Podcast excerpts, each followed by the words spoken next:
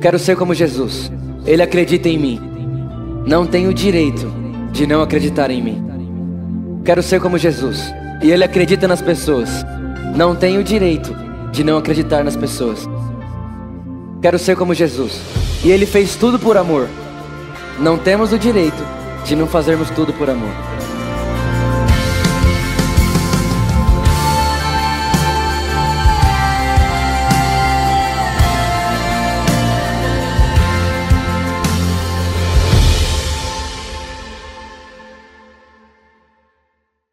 Amém? Boa noite. Estão felizes ainda ou não? Estão prontos? Sim ou não?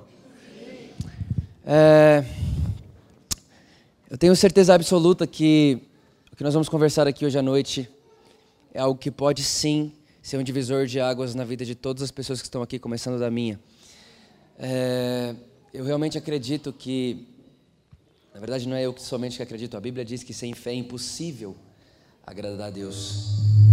E talvez a gente pensa que sem fé é difícil agradar a Deus e não é difícil, é impossível. Não tem como, é impossível, não existe outro caminho para que Deus fique feliz que não seja através da fé. A única maneira de nós fazermos Deus ficar feliz é através da fé. Então olha para quem está do seu lado e fala assim: Deus feliz é você com fé. Amém? Então hoje nós queremos falar um pouco sobre a fé na bondade de Deus. Fé na bondade de Deus. Talvez você já escutou falar sobre fé em milagres, talvez você já escutou falar sobre fé no jejum, talvez você já escutou falar sobre fé na confissão da palavra, talvez você já escutou sobre, falar sobre fé em diversas coisas, mas eu queria mostrar para você hoje, através da Bíblia, que a vontade de Deus é que nós tenhamos fé na Sua bondade.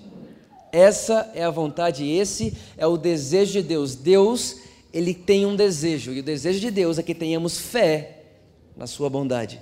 Muita gente tem fé nos milagres, muita gente tem fé na prosperidade, muita gente tem fé em tanta coisa, mas Deus procura um povo que acredita na bondade dele. Tem alguém aí? Sim? Então, a primeira pergunta que eu quero fazer para você é: você acredita? Você acredita? Eu queria que você realmente pensasse nisso. Você acredita que Jesus quer que você viva bem? Mas para para pensar de verdade. A Bíblia diz: examine-se, pois, o homem a si mesmo.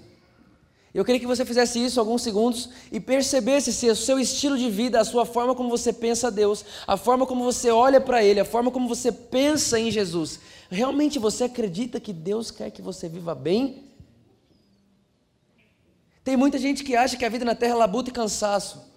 Até porque, já diria o Salomão, que era o cara mais inteligente da terra, o mais sábio da terra, ele disse que tudo é vaidade, mas Salomão viveu na terra sem Cristo.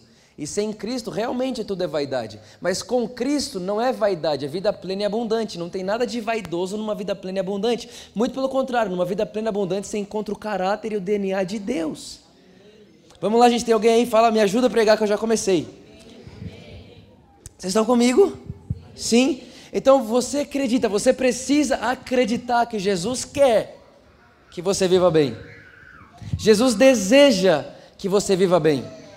O desejo de Deus é que você viva bem. A Bíblia diz em Isaías: Eu sei bem os pensamentos que eu tenho a vosso respeito, e são pensamentos de paz. Agora, gente, paz para a gente talvez seja assim: paz, ausência de caos, né? Talvez na nossa língua paz é ausência de caos, talvez na nossa língua paz é, sei lá, ausência de crime, paz é ausência de, sei lá, não sei mais, não sei. Mas a paz bíblica é uma palavra chamada shalom. E shalom significa paz, saúde e prosperidade em todas as áreas da vida. Gente, vamos lá, tem alguém feliz com isso? Então, quando Deus olha para mim, para você e fala assim: Eu sei os pensamentos que eu tenho sobre vocês, é pensamento de shalom, paz, saúde e prosperidade em todas as áreas da sua vida. Sabe qual é o problema? É que a gente limita a Deus às experiências e não à Sua palavra. Nós limitamos Deus à vida das pessoas. Então a gente olha a vida de alguém, a gente fala assim: Nossa, olha só, ama tanto a Deus, mas está numa vida tão miserável Acho, acho que Deus está tratando o caráter daquela pessoa. Se, se Deus trata o caráter de alguém através da miséria, para que temos o Espírito Santo? Não é os seus problemas ou as suas circunstâncias que te ensinarão sobre Cristo. A Bíblia diz que quem te ensina sobre Cristo é o Espírito Santo. A Bíblia diz que o Espírito Santo me guiaria em toda a verdade. Então eu só preciso aprender com a vida o que eu não aprendo com o Espírito Santo. Grave isso no seu coração. Sim ou não? Sim ou não, gente? Olha só o que diz em Salmos, no capítulo 35, versículo 27. Cantem júbilo e se alegrem os que têm prazer na minha retidão. E digam sempre: glorificado seja o Senhor, que se compraz na prosperidade do seu servo.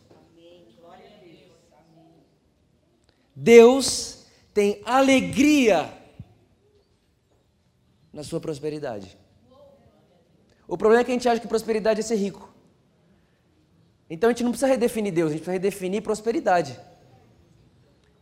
Prosperidade não é ser rico, prosperidade é, ter, não ter, é não ter falta de nada. Você não tem falta de dinheiro, tanto quanto você não tem falta de paz, tanto quanto você não tem falta de amor, tanto quanto você não tem falta de alegria, tanto quanto você não tem falta de aceitação. Por quê? Porque você é uma pessoa próspera no corpo, próspera na alma e próspera no espírito. Deus fica feliz com a prosperidade do seu povo. Imagina só, o povo, muita gente fala assim: oh, você quer vir para Jesus? Então vem, mas você se prepara, porque a vida com Jesus é só luta. Pensa, o povo de Deus na terra só vive em luta. Que Deus fraco, cara, sai fora. O povo de Deus na terra só vive em dificuldade. Meu Deus, ele é muito fraco. O povo de Deus na terra só vive fazendo sacrifício, jejum e oração. Meu Deus, ele está surdo, precisa fazer ele ouvir a gente mais. Gente, Deus quer que a gente tenha fé numa coisa.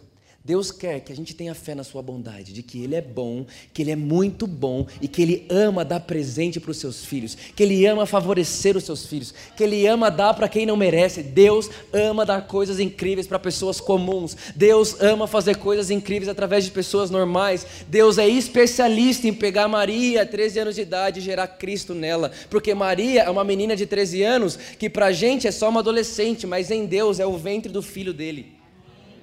Porque Deus não precisa de pessoas extraordinárias, Ele precisa de pessoas comuns entregues a Ele. E essas pessoas comuns entregues a Ele sempre farão coisas extraordinárias. Ninguém que está nessa sala hoje à noite nasceu para algo pequeno.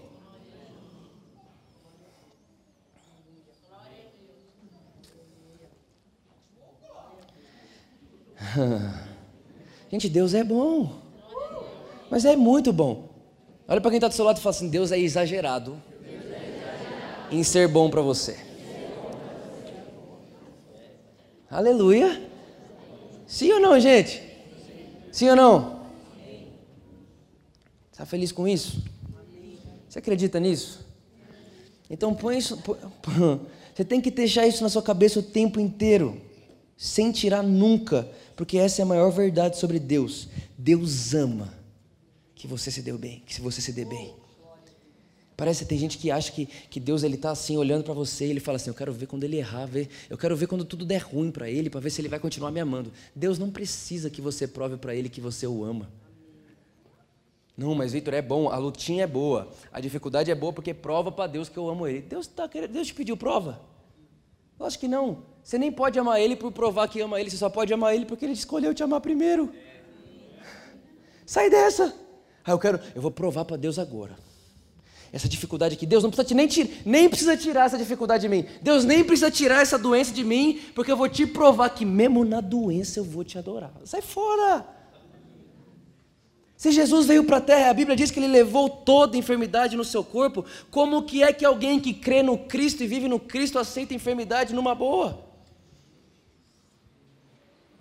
Vamos lá, alguém tem aí? Tem alguém aí? Tem alguém feliz com isso? Você nasceu para viver dessa forma. Olha o que diz a Bíblia, a Bíblia em Gálatas capítulo 5, versículo 6. Porque em Cristo Jesus, nem a circuncisão, nem a incircuncisão tem valor algum, mas somente a fé, que atua pelo amor. Gente, esse texto é incrível. E nós temos que entender uma coisa: Deus, o apóstolo Paulo aqui está escrevendo para a igreja de Gálatas. E a igreja de Gálatas tem uma doença. Sabe qual é a doença de Gálatas? A doença de Gálatas era, era o seguinte: eles achavam que a fé era para salvação. Então a graça veio e a graça me salva. Mas a minha vida agora é pela lei. Deus me salvou, mas eu vivo o resto pela lei. Eles misturavam as duas alianças. O apóstolo Paulo chega a dizer: gente, quem foi que fez milagres em vocês? Foi a lei ou foi o Espírito mediante a fé? Gente, Deus fez milagres no meio de vocês porque vocês eram circuncisados ou porque tem um Espírito Santo que mediante a fé faz milagres? Ei, igreja de Gálatas, Paulo fala isso para eles. Paulo olha para eles e fala assim: olha, eu estou com muita vontade, eu estou desesperado para ir até aí, não para pregar uma mensagem diferente, mas para relembrar vocês o Evangelho da Graça. Deixa eu te falar uma coisa: toda vez que você vier nessa igreja, você vai ouvir o mesmo Evangelho. Ela é sempre a mesma coisa, é sempre a mesma mensagem, só de ângulos diferentes. Tudo é sobre João capítulo 1, versículo 14: que a palavra se fez carne e habitou entre nós e ninguém jamais viu a Deus, mas o Filho que se fez carne o revelou. É tudo sobre Jesus. A nossa mensagem é Jesus. E o texto bíblico diz que Jesus veio cheio de graça e verdade. Então, Jesus é isso, graça e verdade. É só o que nós falamos aqui. Então, esse texto está dizendo para mim claramente que o que importa não é mais circuncisão ou ir circuncisão. Muito pelo contrário, o que importa agora é a fé. Mas não é a fé simplesmente. Mas tem que ser uma fé que opera pelo amor. E se você for no grego dessa palavra amor, o grego dessa palavra amor é o amor ágape. E o, e o amor ágape é o amor de Deus. Então alguém pode ser tentado a olhar para esse texto e dizer assim: ah, então a fé que atua pelo meu amor por Deus. Não, deixa eu te dizer uma coisa: o Evangelho não é sobre seu amor por Deus, é sobre o amor de Deus por nós. A Bíblia está dizendo para mim para você que a fé que funciona, a fé de verdade, a fé bíblica é a fé que opera através da certeza de que Deus me ama. Estão comigo? Agora, existem algumas formas de você querer ter mais fé. A primeira delas é pelo mérito. Você se esforça para ter uma fé melhor. Só que o mérito, ele gera uma coisa. Quando você tenta alcançar a fé através do mérito, vai te gerar uma coisa só: decepção. Muita decepção. Olha só isso aqui. Muita gente faz assim, ó. Vê se não é verdade e vê se você não já fez isso um dia na vida. Eu já fiz. Eu preciso ter mais fé. Então a pessoa começa a se esforçar. Eu preciso ter mais fé. Pastor, como é que faz para ter mais fé? A Bíblia diz que a fé vem pelo ouvir a palavra de Deus. Então a pessoa pega 15 mensagens do YouTube e fica ouvindo a palavra de Deus, palavra de Deus, palavra de Deus, palavra de Deus, palavra de Deus, palavra de Deus. Só que a Bíblia diz em Apocalipse que o nome de Cristo é palavra de Deus. A Bíblia não está dizendo que a sua fé aumenta quando você ouve alguém pregar. A Bíblia está dizendo que a sua fé aumenta quando você vê Jesus.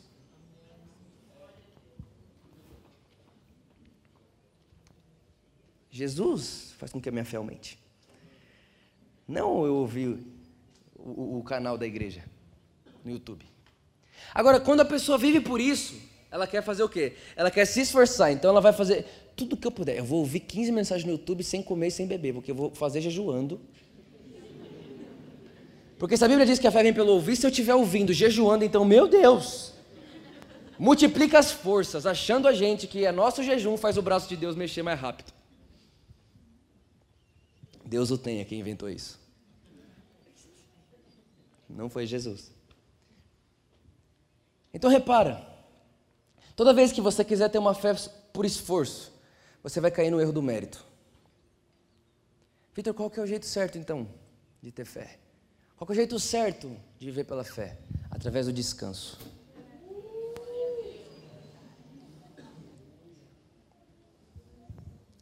Através do descanso. Eu volto a dizer: tudo que não é gratuito tudo que não vem mediante um favor imerecido é lei. Primeira aliança. Jesus cumpriu ela.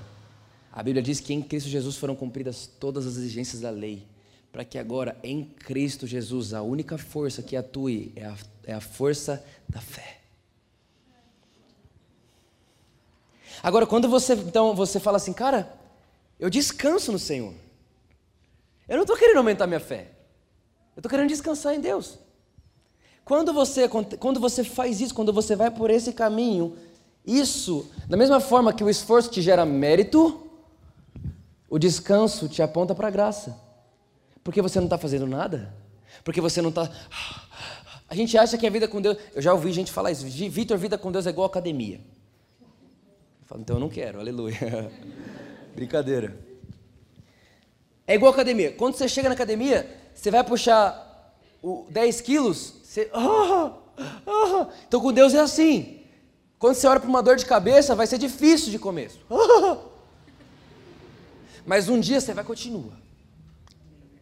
Um dia você ressuscita morto, achando a gente, achando aquela pessoa que o meu muito fazer aumenta a minha fé.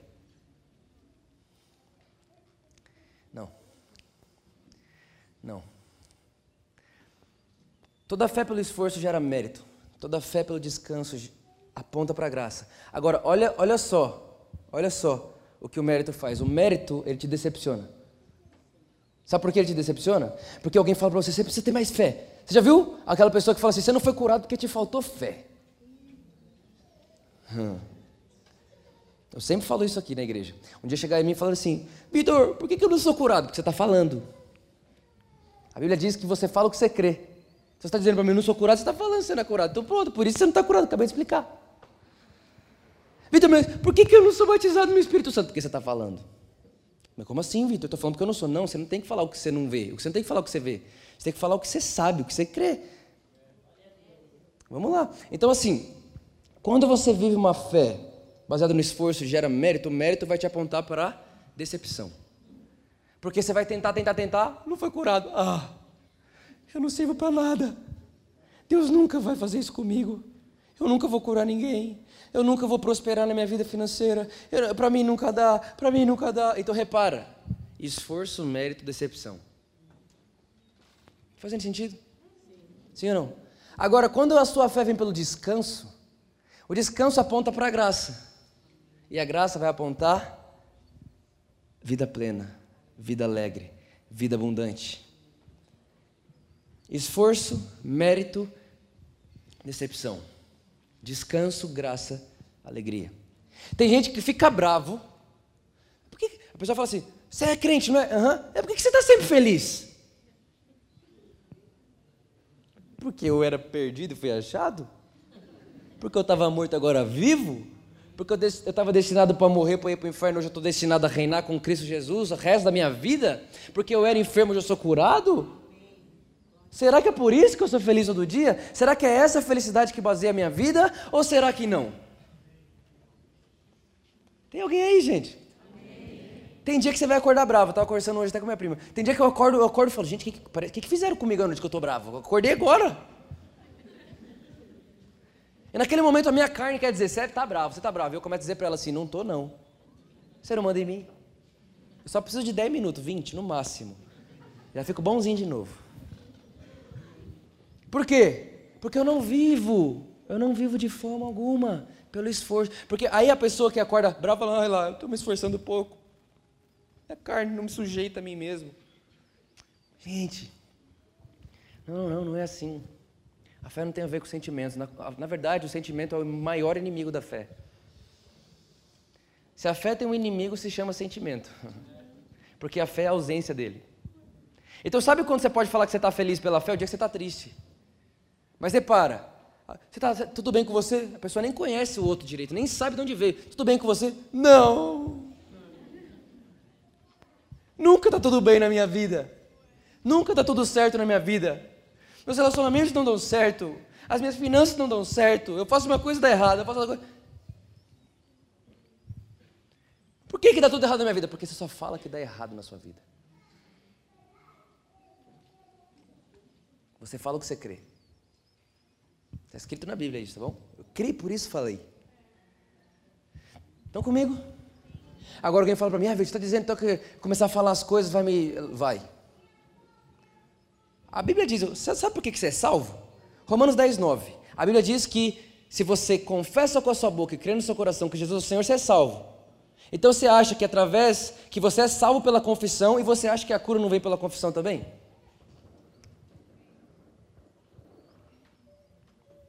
Vamos lá, tem alguém aí? Então começa a dizer o que você crê, não o que você vê. Tá bom? Estão comigo? Tá fácil, sim ou não? Primeira, primeira coisa que muita gente faz errado: colocar fé na fé. Tem gente que tem fé na fé. Eu tenho fé na fé. Não é verdade? Eu tenho fé na confissão da palavra. Então a pessoa fala assim: não, como eu acabei de falar, né? Que a gente fala, a gente é curado. Realmente, a gente é. Agora, a pessoa fala assim: não, então eu vou ficar confessando a palavra, porque eu tenho fé na confissão da palavra. E o que me cura é a confissão da palavra. Está errado. Tem outro tipo de pessoa que tem a fé no jejum. Vou fazer jejum para fazer essa prova. Vai lá, fica com fome. Não, eu vou fazer jejum para Deus curar meu filho. Eu vou fazer jejum. Porque se eu fizer jejum, Deus vai me dar o homem da minha vida.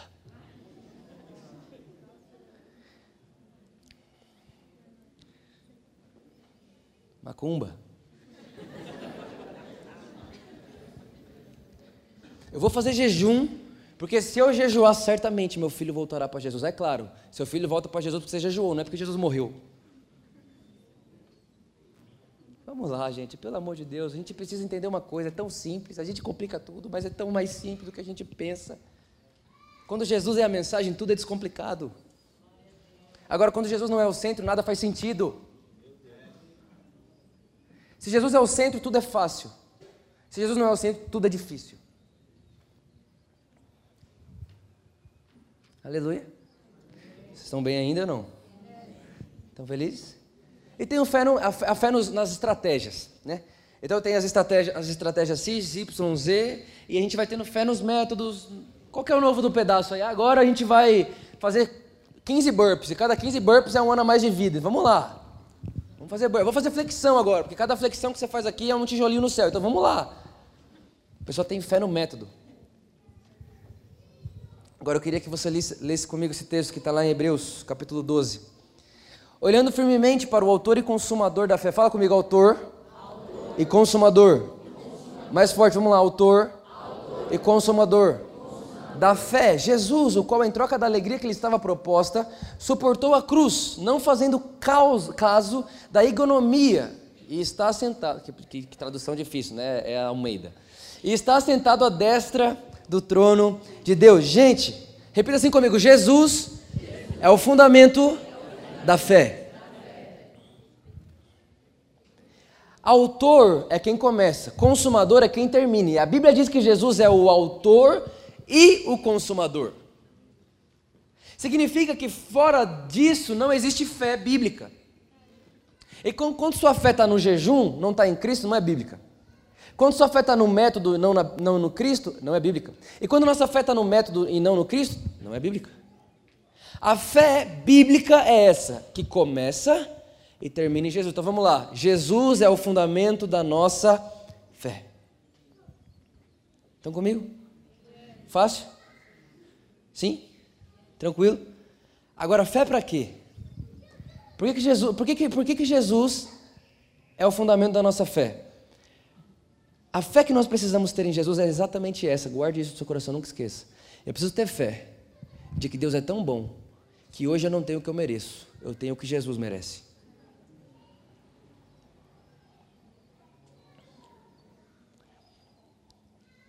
Isso é ter fé no Cristo. Ter fé na sua obra consumada. E entender, olha só, deixa, deixa eu te dar uma notícia. Para alguns escandaliza, para outros dá leveza. Olha só. Você acha que Deus responde sua oração porque você jejua e ora muito? Você acha que Deus se impressiona com quem ora mais com quem ora menos? É? Você acha que Deus, você acha que Deus se impressiona com quem jejua 40 dias sem, sem parar? Eu não estou falando nada contra o jejum, gente. A gente vai pregar sobre o jejum, mas o de verdade. Tá bom? Você acha que Deus se impressiona com isso? É óbvio que não. A Bíblia diz que Deus não se impressiona com obras. Deus não se impressiona com muitos afazeres. Ah, Vitor, mas então, mas Deus responde a oração de quem jejua? Não. Deus não responde a sua oração porque você é bom. Deus não, Deus não responde a sua oração porque você ora muito. Deus não responde a sua oração porque você jejuou. Deus responde a sua oração por causa de Jesus. É só por causa de Jesus. E a sua obra consumada. E hoje, por causa de Jesus, nós somos justos. E Deus responde a oração dos justos. Mas não o justo pelo muito fazer, mas o justo pela fé no Cristo.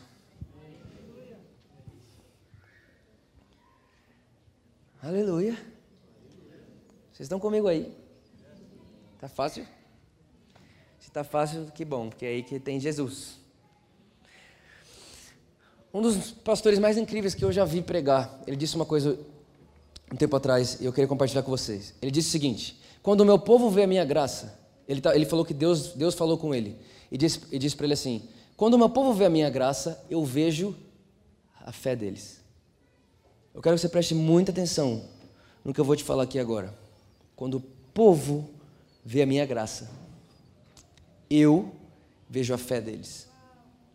Preste atenção nisso. Você lembra daquela mulher que tinha um fluxo de sangue?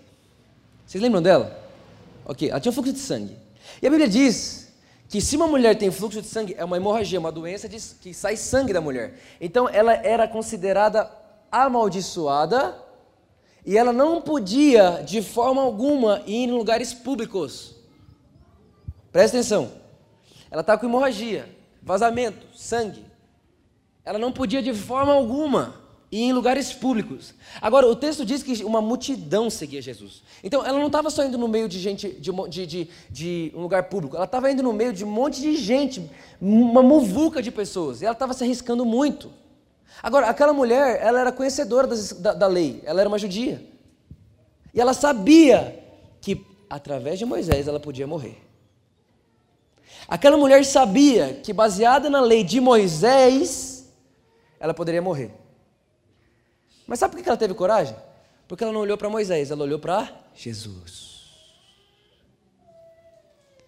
E quando ela olhou para Jesus, ela disse: Esse cara jamais me mataria. Esse cara jamais me faria passar vergonha. Esse cara jamais me excluiria da sociedade e diria que eu estou amaldiçoada. Repara, ela viu a graça de Deus.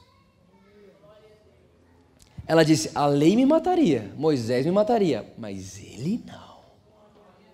Porque a Bíblia diz que a, a lei foi dada por Moisés, mas a graça veio por Jesus. Então, quando aquela mulher com aquele fluxo de sangue começa a olhar para Jesus e ela começa a falar: Ele jamais faria isso comigo. Quer saber de uma coisa? Eu arrisco qualquer coisa. Por quê? Porque quem tem fé na bondade de Deus não para para pensar no que a lei disse e nem no medo da morte. Porque eu tenho fé na bondade de Deus e não no que está escrito. Então ela vai. E ela começa a passar no meio de todo mundo. E ela começa a passar no meio de todo mundo. E de repente ela toca em Jesus. Quantas pessoas tocaram Jesus lá, gente? Várias. Mas por que, que só saiu o poder quando ela tocou? Porque ela foi a única que não viu um ser humano. Ela viu ali alguém que jamais seria como Moisés. Ela percebeu a graça de Deus. Você pode tocar em Deus a vida toda sem sair poder dele. Jesus é Deus. Um monte de gente tocou Jesus e não saiu nada dele. Pode fazer campanha, pode juntar multidão, pode ficar fazendo tumulto em volta de Jesus, pode fazer o que for. Se a sua mentalidade não for a mentalidade da graça de Deus, de que eu, eu merecia morrer fazendo isso, mas eu sei que Ele jamais faria isso comigo. Ela toca nele. E quando ela toca nele, a Bíblia diz que saiu o poder. E quando saiu o poder, Jesus olhou e falou assim: Alguém me tocou. E quando ele viu que era ela, ele disse: Sua fé te curou. Repara, quando ela viu a graça de Jesus, ele viu a fé dela.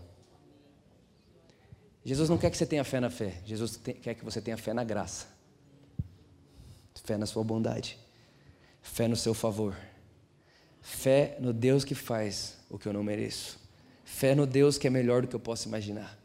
Fé no Deus que é galardoador, fé no Deus que dá vida plena e abundante, fé no Deus que é sempre bom. E quando sua fé está nesse lugar, você se aproxima dele sem medo nenhum. E quando ele olha para você e você toca nele, ele fala: Uau, a sua fé fez isso. Mas a fé em quem? No método? No jejum? Pergunta a vocês agora. Vamos lá. Quantas das pessoas que tocaram em Jesus e que receberam um milagre de Jesus e que receberam uma bênção de Jesus, quantas delas fizeram algo para merecer? Hã? Agora, os fariseus faziam por merecer. Eles jejuavam duas vezes por semana, liam a Bíblia três horas por dia, estavam no templo todos os dias. Você viu algum fariseu recebendo milagre?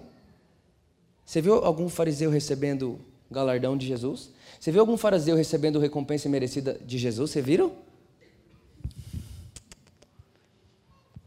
Porque Deus não trabalha com o merecido.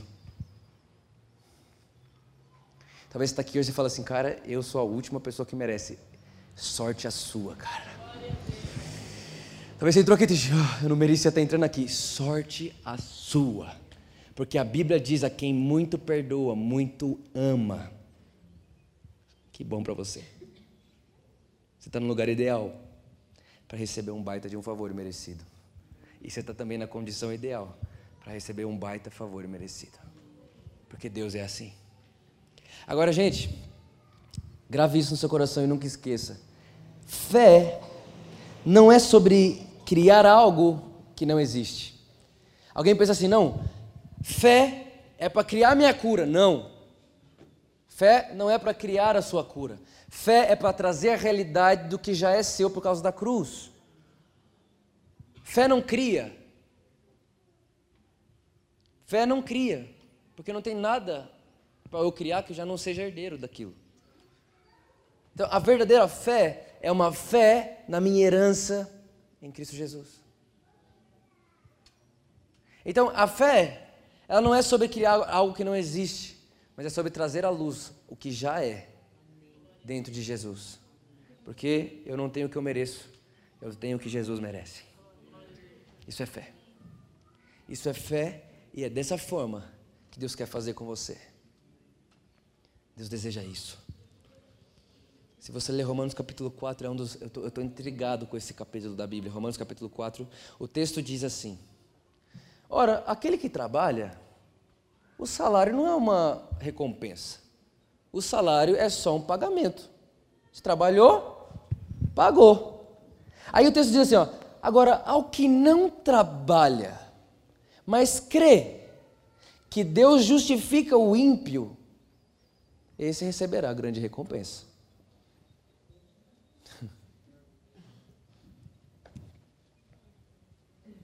Fala sério, gente, é tão bom para ser verdade. É ou não é? Todavia, aquele que não trabalha, mas confia em Deus que justifica o ímpio, sua fé lhe é acreditada como justiça. Olha só que massa. Justiça. Alguém fala, eu quero que Deus faça justiça. Deus já fez. Deus fez. Aonde Deus já fez? Em Jesus. A justiça de Deus é Jesus se tornando pecado. E o fruto de Jesus se tornando pecado sou eu me tornando justo. Aleluia. Sim ou não, gente? Eu preciso que você saia daqui hoje entendendo o tanto que Deus quer que você viva isso tudo. O tanto que Deus quer que a sua fé seja incrível. O tanto que Deus quer que você viva bem. Agora eu vou te dizer uma, uma última coisa para a gente terminar. Muita gente acha que Deus está no controle e que se isso está acontecendo na sua vida é porque Deus quer.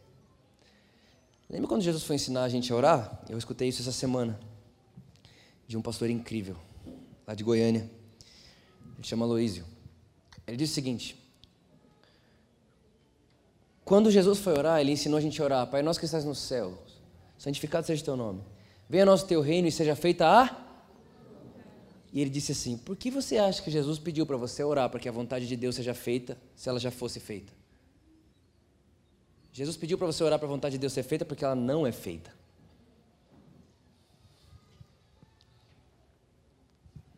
Hum, ela não é feita. Você acha que é da vontade de Deus a Síria está do jeito que está? Você acha que é da vontade de Deus o, o justo mendigar o pão? Isso não acontece, né? A Bíblia diz que não acontece. Então, aleluia. Sim ou não? Gente, faz sentido o que eu estou falando aqui, pelo amor de Deus? A gente, só, a gente só precisa parar de acreditar nas experiências das pessoas e começar a acreditar na palavra.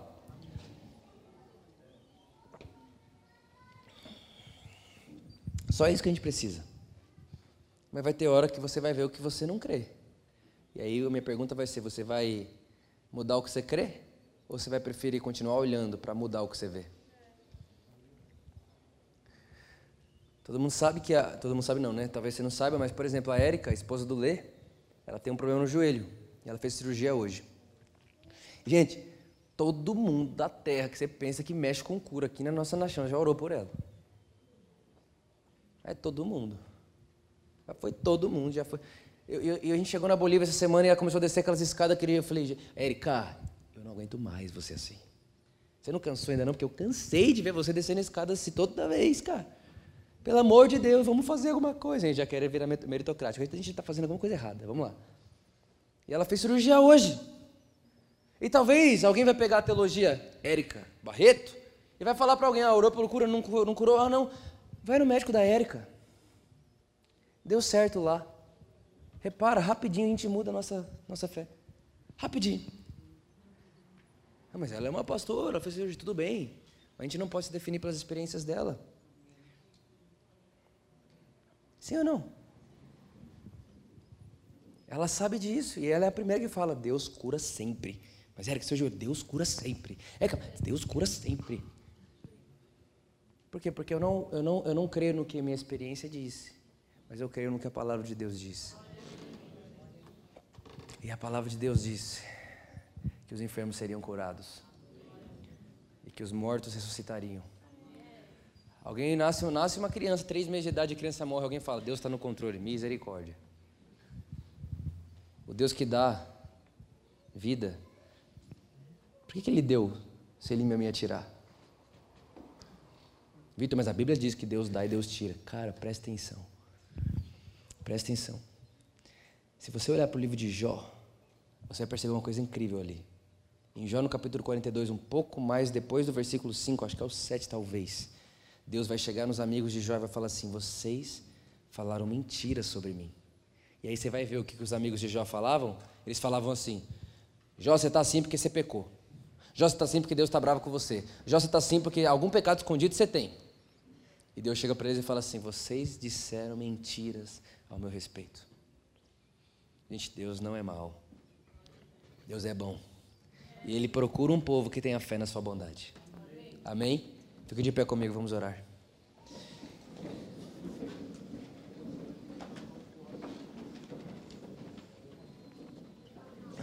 Aleluia.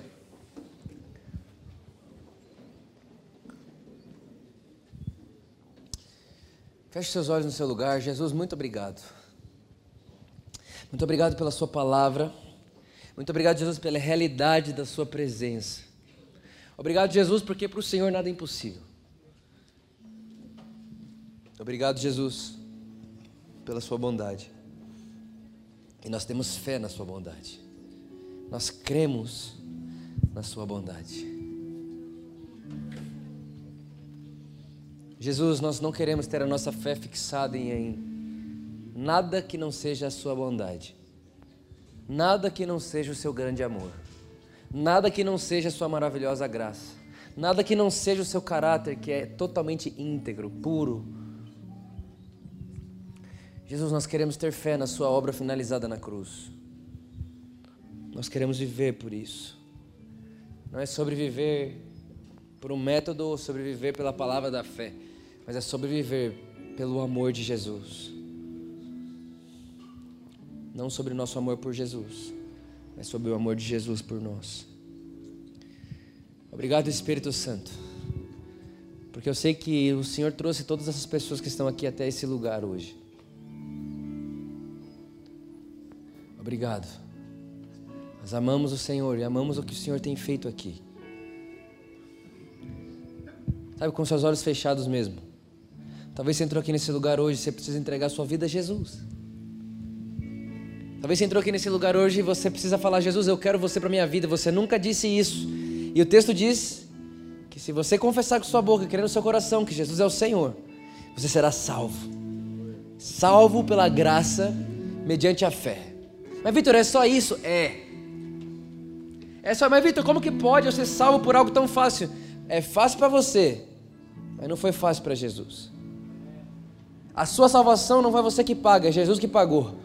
Por isso você só precisa crer. Você só precisa crer e dizer: Jesus morreu pelos meus pecados. Jesus morreu pelas minhas dívidas. Jesus morreu para que eu pudesse viver. Essas são as boas notícias. Aquele que não tinha pecado morreu como pecador, para aquele que é pecador viver como justo. São boas novas. Então talvez você está aqui nesse lugar hoje e você precisa entregar sua vida a Jesus pela primeira vez. Ou talvez você está aqui hoje e fala, Vitor, eu preciso voltar para Jesus. Eu estou tão longe, eu, já, eu, já, eu, eu, sei que Jesus morreu por mim, eu já fiz isso outra vez, mas eu estou tão longe de Jesus, eu preciso voltar para Jesus, eu preciso me entregar de novo para Ele, eu preciso voltar para a casa do meu Pai, eu preciso abraçar de novo o meu Pai, e eu preciso a partir de hoje mudar minha vida para sempre, porque eu não aguento mais viver essa, a vida que eu tenho, eu não aguento mais a vida que eu estou levando, essa vida que eu estou levando não tem nada a ver com vida plena e abundante, mas tem a ver com uma vida de morte, roubo destruição. E Vitor, eu como filho de Deus, eu sei disso. Eu quero voltar hoje para o meu Pai. Eu quero voltar hoje para Jesus. Eu quero dizer para Jesus hoje que a gente nunca mais vai se separar. Se você é uma dessas duas pessoas, nós queremos orar por você. Nós queremos orar por você e nós queremos te dar um abraço e receber você como família de Deus. Nós queremos receber você como nós receberíamos Jesus. Porque esse é o seu valor. Quando você quiser saber do seu valor, é só se olhar para Jesus, crucificado. E lá vai estar seu valor. Talvez um dia alguém disse para você que a cruz de Jesus mostra para você o tão pecador que você é. Mas isso não é verdade. A cruz de Jesus não mostra para você o tão pecador que você é. A cruz de Jesus mostra para você o tão valioso que você é. você tem muito valor. Você tem muito valor, mas você tem muito, mas muito, mas muito valor, mas muito valor, mas muito. Mas Vitor, eu estou todo destruído, eu estou todo amassado, eu estou todo podre. Mas você não perdeu o seu valor. O seu valor está aí. Então, se você é essa pessoa,